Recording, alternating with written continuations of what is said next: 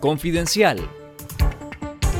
Esto es Confidencial Radio, las noticias con Carlos Fernando Chamorro y los periodistas de Confidencial y esta semana.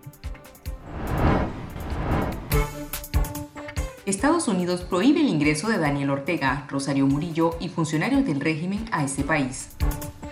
Estados Unidos suspendió y restringió el ingreso a Daniel Ortega, Rosario Murillo y cualquier funcionario de su régimen a su territorio, incluyendo cónyuges y familiares, como parte de las medidas de presión de este país para lograr el restablecimiento de la democracia y las libertades civiles en Nicaragua. La decisión anunciada este 16 de noviembre por la administración del presidente Joe Biden se extiende a alcaldes, vicealcaldes, secretarios políticos, funcionarios electos y sus equipos de trabajo.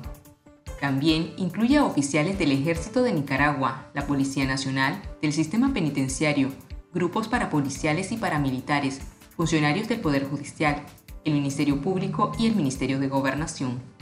Esta medida abarca a miembros de los ministerios gubernamentales, agencias reguladoras, compañías paraestatales, administraciones de educación superior y sus facultades, personas que sirvan como agentes de funcionarios del gobierno, además de sus cónyuges, hijas e hijos,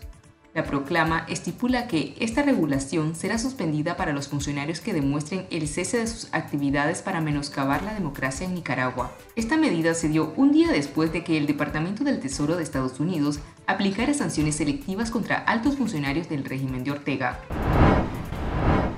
El Poder Legislativo, bajo el control del FSLN, emitió este 16 de noviembre una declaración en la que pide al dictador Daniel Ortega denunciar la Carta de la Organización de Estados Americanos como primer paso para la salida de este país de ese órgano interamericano. En el documento se solicita a los demás poderes del Estado, el Ejecutivo, Judicial y Electoral, manifestarse sobre los supuestos actos injerencistas de la OEA. Un analista explicó a Confidencial que el procedimiento iniciado desde la Asamblea Nacional no es más que una maniobra del orteguismo para dar una imagen de un supuesto consenso entre todos los poderes del Estado con respecto a las acciones de la OEA.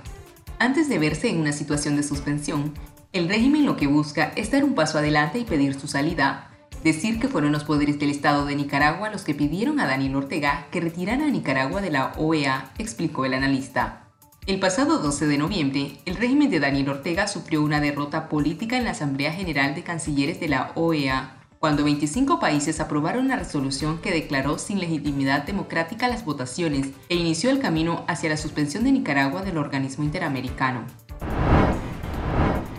Policías, miembros del Frente Sandinista y guardas de seguridad de empresas privadas se tomaron dos propiedades de la Asociación de Mujeres de Jalapa contra la Violencia, Oyanca, donde funcionaban oficinas y un albergue, una de las integrantes de Oyanca explicó a Confidencial que dos miembros del partido de gobierno llegaron la mañana del pasado 11 de noviembre a las oficinas y el albergue de la asociación a cambiar las cerraduras sin mostrar ninguna orden o notificación. La integrante de Oyanca aseguró que trabajaban en un informe de sus propiedades para donarlas a organizaciones que tuvieran el mismo objetivo. Esta ONG fue despojada de su personería jurídica por el régimen de Daniel Ortega en agosto pasado, Junto a otras 14 organizaciones no gubernamentales, el régimen Ortega Murillo ha cancelado la personería jurídica de más de 50 ONGs nacionales y expulsado a algunas internacionales como parte de una arremetida en contra de organizaciones que defienden los derechos humanos de los nicaragüenses.